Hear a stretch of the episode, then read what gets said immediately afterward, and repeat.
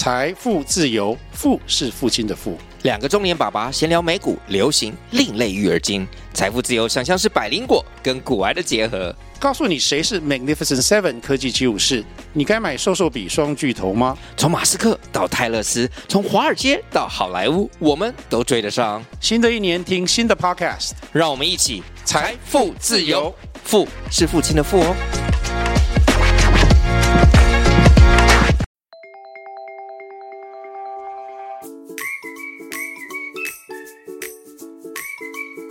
大家好，欢迎来到工程师的商学院。我是王同学，我是郭老师。那随着医疗技术的发展啊，那现在大家的年纪都活得越来越久了。那在这个社会上呢，工程师又是相对有钱的一群人。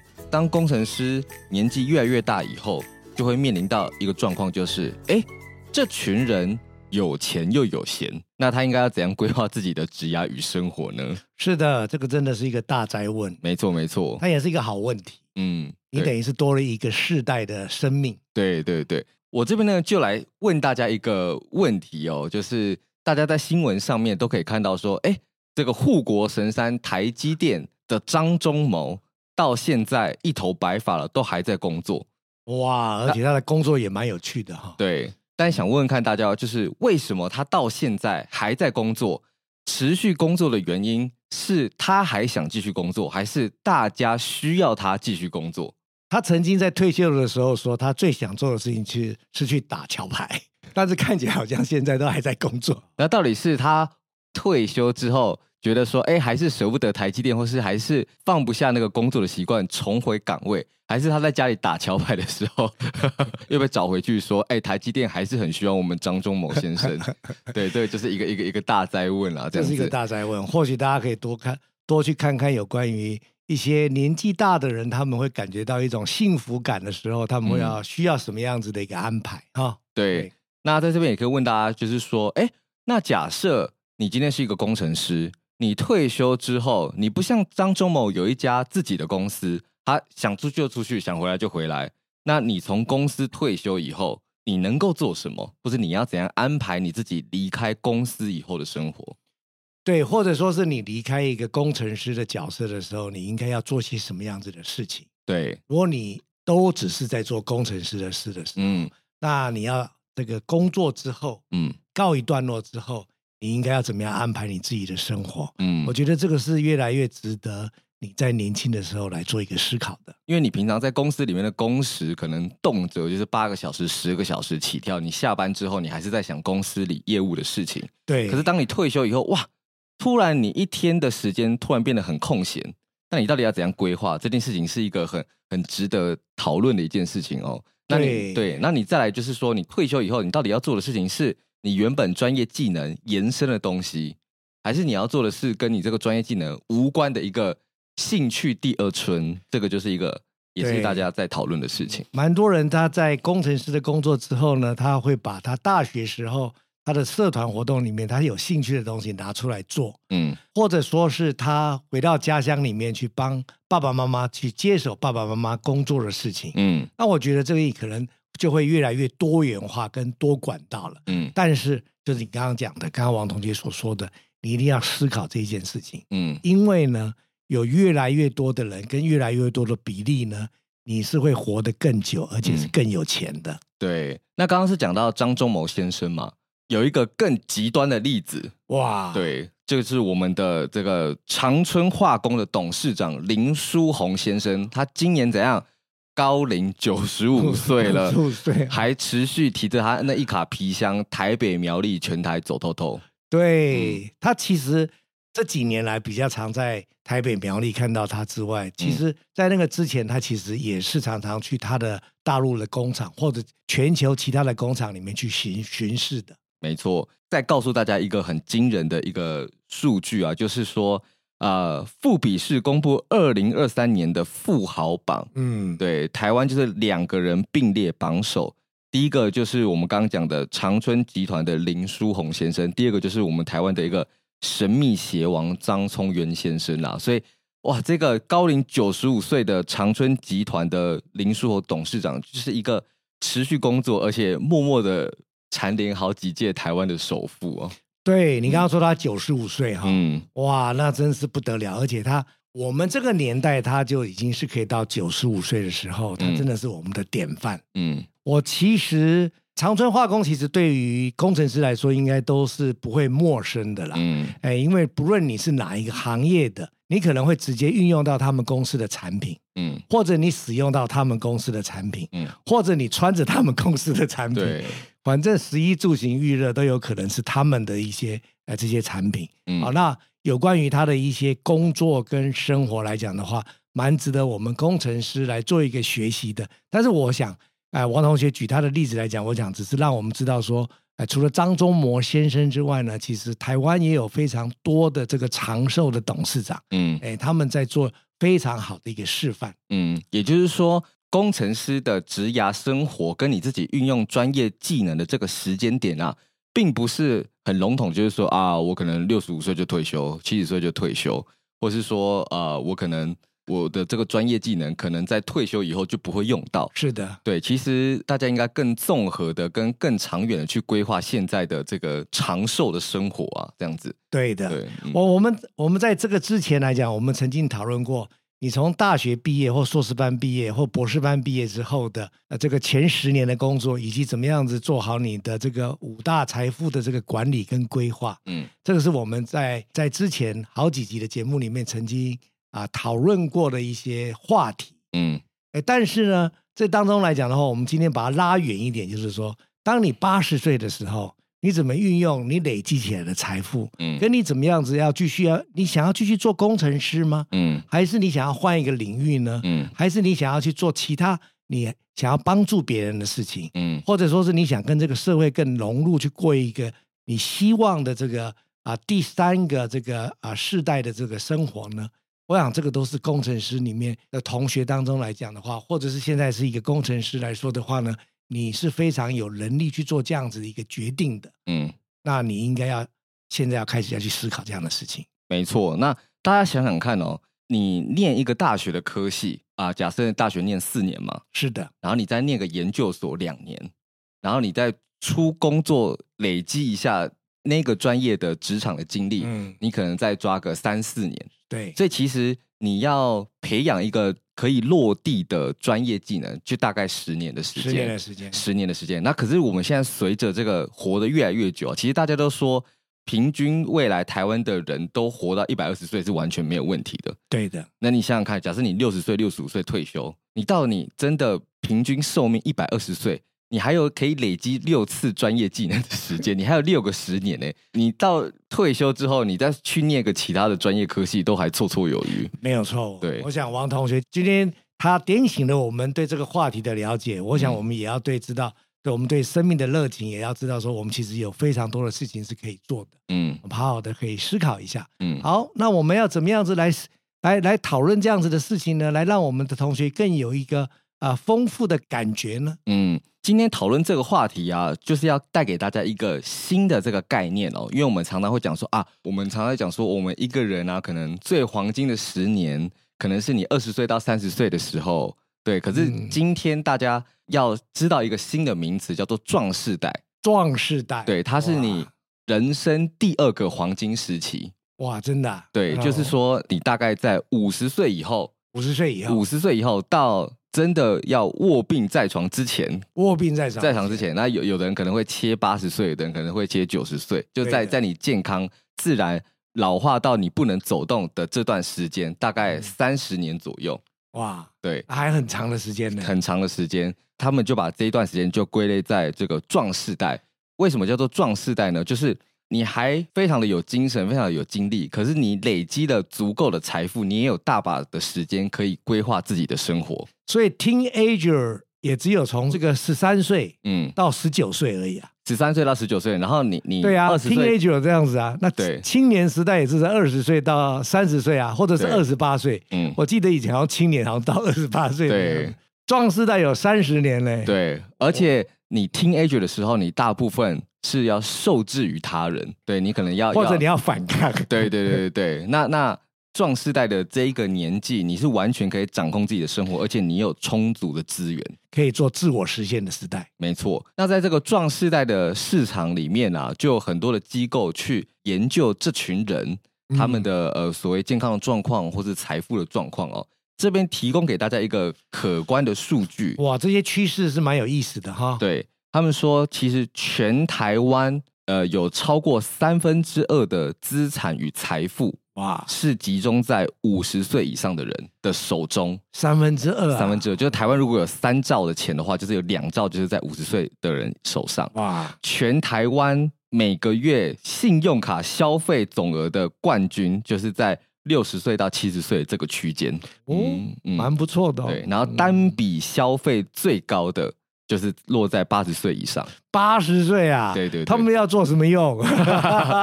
就是我想买什么就买什么这样子，有可能儿女们看到他这样子就觉得说，哎，想买什么就买什么。也就是说，他代表他还有这个欲望想花这一笔钱的时候，代表他是非常有生命力的。很多人就去做这个壮世代的这个市场调查，就发现，哎，可是现行的消费市场却只有百分之五的广告预算。是下在这一群壮士代身上，哇！所以就代表说，有三分之二的财富是落在五十岁以上的人手中。可是我们现在的消费市场却只有百分之五的广告在他们身上。谁有读过四 P 四 C 的啊？这些做行销的人员吗？起来吧！对，因为因为其实现在的这个呃大国民的寿命越来越长之后。而下一波的这个消费的动能，嗯，跟经济市场应该就会落在这群壮世代的身上。对的，对，因为之前他们可能是台湾不管是工业啊，或是整个劳动市场的主力。可是当时间一拉长之后，哎，大家渐渐退休了，这群主力们要开始花钱了。那台湾现在因为又面临到所谓。呃，少子化的浪潮，你再把消费市场去着重在这个年轻人或者这个小朋友身上，对，其实是会越来的愈振乏力啦。对，而且因为我们年轻人或婴儿渐渐变少了嘛，嗯嗯，啊，婴儿的数目字就被宠物给取代了。对对，婴儿要花的这个钱，其实到一定的饱和状况了，嗯，它就不会再增加了，因为婴儿数没有增加。嗯、可是呢，壮世代的人数是在增加的，嗯。而且壮世代的资产在增加的，嗯，这 A 乘以 B，嗯，它所以可支配的金额就渐渐的增加了，嗯，所以从这五十岁到这个九十岁，我们先设定好五十岁到，我们就讲一百岁好，好，五十岁到一百岁，五十岁到一百岁的这五十年当中来讲的话，你有非常多的事情是可以去做的，嗯，也有很多人他为了要完成他生命当中他所想要完成的事情，如果你可以帮助他完成的时候，这种 project。Project item 的 Live Project item 的这种 event，我我想类似这样的事情，应该是应该是会越来越多的。嗯，没错。其实现在有很多的企业啊，或是这种工业型的产品，都已经慢慢将这种目光转移到这个壮世代的身上了。这样子，哇，对。那先大家一定要先厘清一个概念哦，就是这群壮世代族群跟所谓的养老族群是截然不同的。两个状况。好，那我们来先来先来回顾一下，嗯，嗯这个二零二三年当中，你有没有观察到其他几位壮世代的人士或活动呢？以你的观察来讲，你觉得这是蛮新的领域，或者是它那个趋势是越来越多的？从你的观察当中，你的社会观察力来讲的话，你有觉得什么事情是越来越越来越活跃的事情？比如说你刚刚提到了。张忠谋先生他不退休啊，嗯，你提到了这个林董事长来讲的话呢，他还是常常到苗栗去去去巡视工厂啊，嗯，我有一次在高铁上真的是碰到他，哎，我也碰到他真的是拿起他的口袋里面的那个那一壶的 whisky 就是喝下去了。哦，因为那个林书鸿董事长的标配就是他那一咖提了二三十年的公事包，跟他一定会带着一个。保温杯里面装着 威士忌，对，有去金门当兵的知道，那个就是一个薄口的那种威士忌壶啦。对，威士忌壶。他说就是可以杀菌。杀菌啊！这是他说的。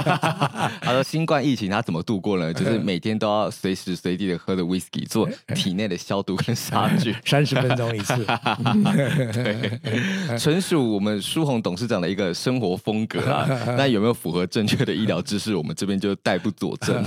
OK，那那除了这个之外，其实我自己的观察是这样子，嗯，譬如说我观察到有越来越越来越多的歌手六十岁的时候出来唱歌了。哦，什么民歌演唱会啊，然后像之前比如说呃张清芳啊、姜育恒啊。或者赵传，赵传，我听到造船他接受这个王伟忠王先生的采访，嗯、他六十岁的时候，他为了这个，听说他现在还在继续在在做演唱会呢。嗯，王伟忠重新回来在做节目，也是一种壮士代的表现啊。对啊，那天我看他在参加那个那个五百的那个那个参会啊，嗯、他跟他太太穿那个穿着，我想他就是大学生了。嗯，哎，我也要学他。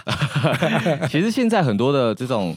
呃，服饰品牌，嗯，或是这种生活用品，也慢慢转向这种呃壮世代的需求。那大家要知道说，壮世代的产品跟所谓的这种养老养生产品是很不同的。是的，对，因为壮世代他们有哪些特色呢？就是说，他们都还能追赶跑跳碰，然后他们还是觉得说自己是很希望接受一些新事物，他们也保持着很大的好奇心。是的，所以当你的产品如果主打着什么养老啊、养生啊、适合银发族啊、什么什么保护膝盖什么这些东西的时候，太多意识到说这些是老人家在用的产品，他们不会用的，对他们就会产生一种抗拒，因为我我要用的东西是带我去探探索新新的东西，新的，然后结果你一直主打老人家在用的，对，但你在安排这些新的东西，有考虑到他说，譬如说他需要。三十分钟休息一下，嗯，但是你不要说这是为老年人安排的，对，就是你要你要用一些其他，他们这种东西叫做演示性的辅助产品。哦，那对，这个是非常，我觉得这是我们年轻人会非常需要学习的地方。对，就是假设如果说你你做呃登山鞋或是跑鞋，你可以用说它是环保的材质，嗯，你可以说它有呃新颖的花色，对对，然后它的。附加的功能才是，比如说好走路、嗯，顾膝盖等等的，对对，这方面才会是符合壮世代的需求。对，而且它也才会去增加它的使用跟消费。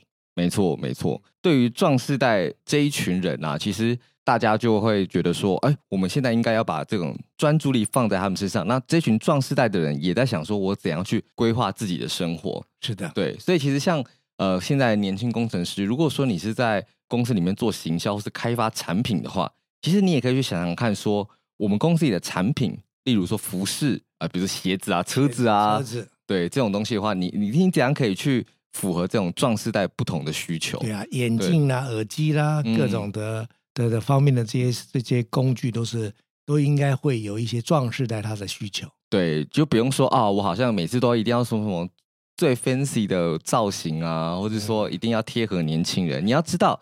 只有五趴的预算打在这一群拥有三分之二财富的人身上，嗯、你只要多用一点心，你你符合壮世代的产品一定都会。而且他们是五十岁到一百岁，如果他连着到你的时候，他是五十年的时间呢。嗯，老师，你觉得说，哎，当工程师退休以后，踏入这个壮世代。应该要去怎样去延续自己的专业能力呢？我觉得工程师当然，我老师是非常希望，就是说你已经是天选之人了，是可以念工学院毕业的人，坦白说都是非常优秀的人，是啊。这坦白讲，我们我我是有工学院优生学的人的，是这个想法了哈。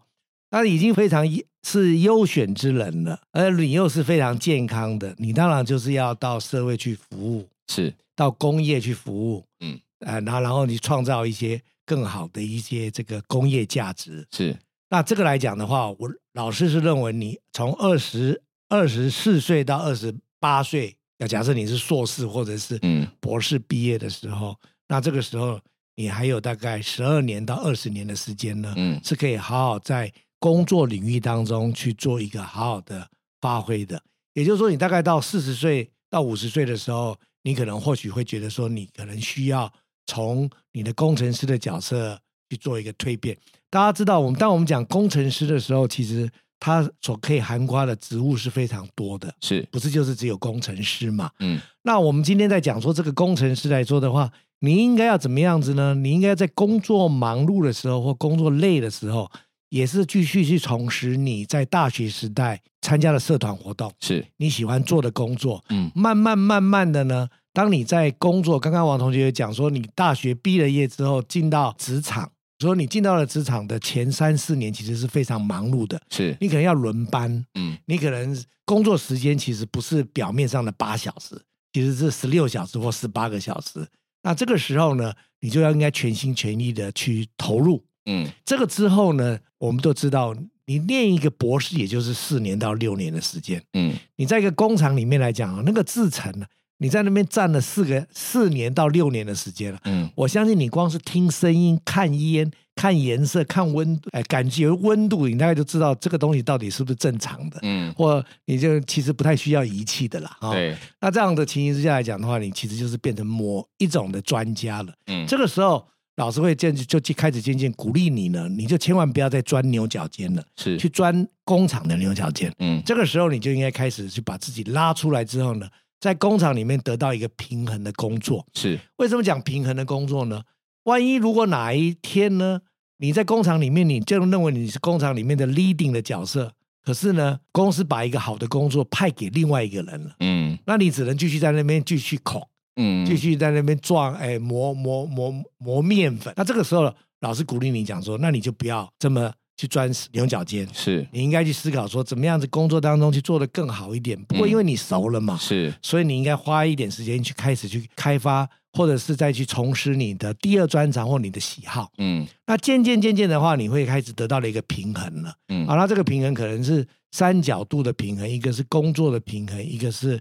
你在家庭上面的平衡，另外一个是你在社会上的工作，或者是你的兴趣的平衡。嗯，这三个的平衡是非常重要的。渐渐渐渐来到四十岁、五十岁的时候，这个是三分之一。到了五十岁的时候，你可能啊开始你的家庭的压力负担渐渐变少了。嗯，或者说是你对父母亲的这个所要需要的这个负担的责任也变少了。嗯，那工作上也你可能有人接班了，或者是你准备要退休了。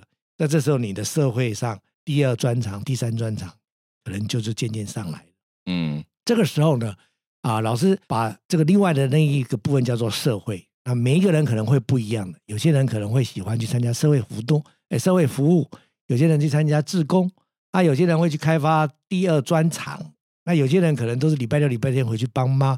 爸爸妈妈顾面摊，嗯，他回去了之后可以把这个面摊发展出一个呃地方特色，嗯啊，类似这样的东西，嗯、也常常可以看得到嘛，哈、嗯。原来的面摊可能是一个农家社会的面摊，等到工程师回去之后呢，就变成有工程师味道的文青的面摊了，嗯呃、或者可能家里就是做那种板豆菜，都是只是做小餐馆，哎，可能就是帮。自己的爸爸妈妈去做了那种真空包装的，变成可以全台配送，类似这些事情，其实都是可以去思考的。对，好，那你就渐渐渐渐开始就会感受到有这样子的一个结合了。然后之后等到你到的，譬如说等到在下一个阶段到七十五岁的这个阶段的时候，那很有可能你就会开始去做一些更多的社会服务了。嗯，因为这些社会服务来讲的话，你基本上你要有一个社会的网路，你有更好的社会网路，你。结合在五十岁以后所认识的朋友的时候，你会更具有社更具有社会跟家庭的这个幸福感。嗯，好，那这当中来讲，基本上就是你要不能够有太多的忧虑，是你的金钱、金钱收入。嗯，啊，那这个时候当然就是我们在早早期台提到的，就是说你有好的啊投资理财、投资理财、薪水的收入，也不要乱花钱。嗯，哎，不不去赌博，哎，不去吸毒，基本上已经可以省掉不少钱了。对，那老师刚刚讲的这些东西啊，其实要做好这个壮世代的规划，或是延续这个壮世代的幸福感啊，它底层有两个呃很重要的根基。第一个就是老师刚刚讲的理财规划嘛，就是你这一路累积起来财富，你都要很安稳的把它守住，你才能在这个壮世代的期间有足够的资源去花费或者照顾你自己。心爱的人这样子是的，那第二个就是所谓的健康的问题。哦，健康很重要。对，健康是零跟一的问题。对，就是你这辈子攒了这么多的钱，或者你终于有有时间了这样子，结果啊你没有一副好的身体，那当然就会很可惜啦。对，没有错，无用武之地这样子。对，有关于健康，其实老师有一些心得跟一些经验。嗯，那当然我们可能也可以另外找一集的节目，我们再。再多讲一点健康跟这些，呃，这个保持这个运动的这个细节了哈。嗯嗯、但我们今天可以稍微谈一下它的主要的一个一个一个项目哈。嗯、我想这个啊、呃，运动是蛮重要的，嗯，而且运动一定要每一天都要做，对，越早做越好。它也算是一种呃储蓄的概念，你的健康储蓄。你现在觉得好像还好，可是以后你你累积起来这些体力、这些肌肉，对，都是你以后。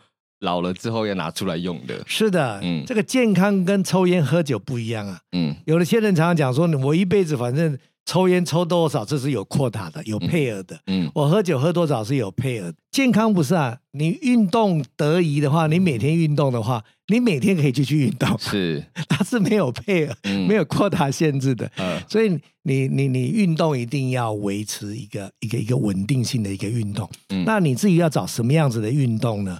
老师是建议你讲说，第一个呢，你一定要找一个是你负担得起的运动。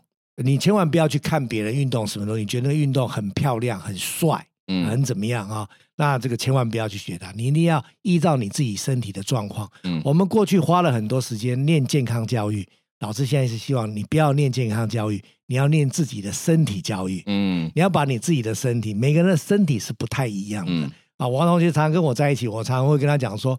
哦，三月二十号到了，九月二十号到了，这个时候要特别注意什么事情啊、呃？对不对？这个就是我们要自己注注意到这种这种身体的讯号，嗯，跟身体的这个状况，一定要去。Google 有很多的资讯，那都是很多的资讯，嗯、那就是资讯而已。嗯，但你要把它转成是你要去思考你自己的身体给你什么样子的讯号，嗯，你自己是什么样子的身体，要特别的注意到。对，你要了解你爸爸妈妈的状况，因为你百分之八十九只是跟着你爸爸妈妈的。状况去发展，对，所以去多了解他。嗯，定期的要做健康检查，然后你要去注意一下，说，哎，你每一次的身体的不舒服是来自于什么样的原因？比如说你吃了什么啊，嗯、或是你可能去公司聚餐，你到底喝几杯才会宿醉？对，对你，你这些都要常常去记录下来，才不会觉得说好像每次都很随机，然后都充满了高风险跟意外这样子。对，所以我们刚刚讲到了一个，你要了解自己的身体，要去维持一个运动，嗯、这是一个蛮重要的一个领域啦。嗯啊，我们。我们大概就先把这个概念先跟大家讲。对，那我这边呢，就是也找到一个调查啊，这边也可以跟大家分享一下，就是说，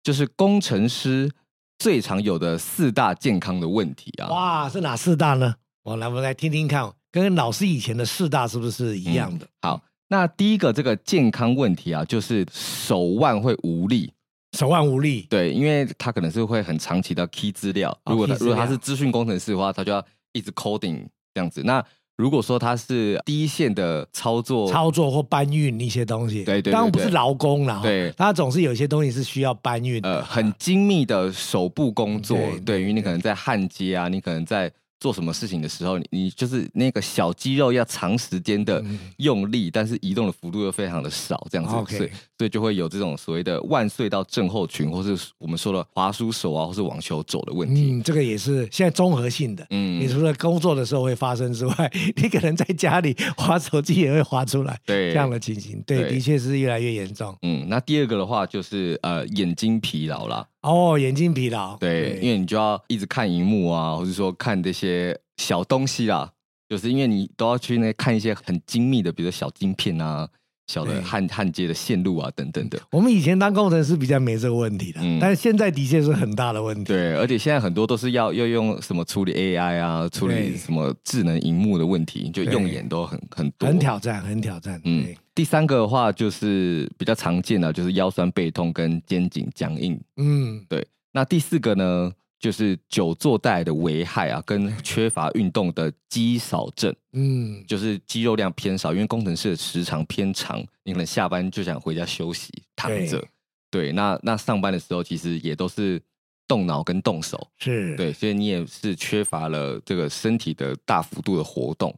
所以工程师。大部分会肌肉量偏少，那肌少症的问题就会变成呃有两个，第一个就是比较容易发生意外，第二个就是发生意外的时候受的伤害都会比较重。那你碰到这四个来讲，在你的工作当中有什么一二三守则可以让这个四个稍微减少一点嘛？减少一点哦，就是大家一定要不要觉得将就，嗯，对，就是你你一定要把你的工作环境尽可能的调到最舒服的状况，状况，对。就比方说，哦，这个这个椅子啊很难坐啊，将就着坐这样子啊，嗯、一坐就几年，大家就坐到椎间盘突出。对对，然后荧幕的话，比如说你可以可以选，比如说抗蓝光、抗什么的。哦，okay、对，这是从器具设备来看。对，然后你一定要强迫自己休息。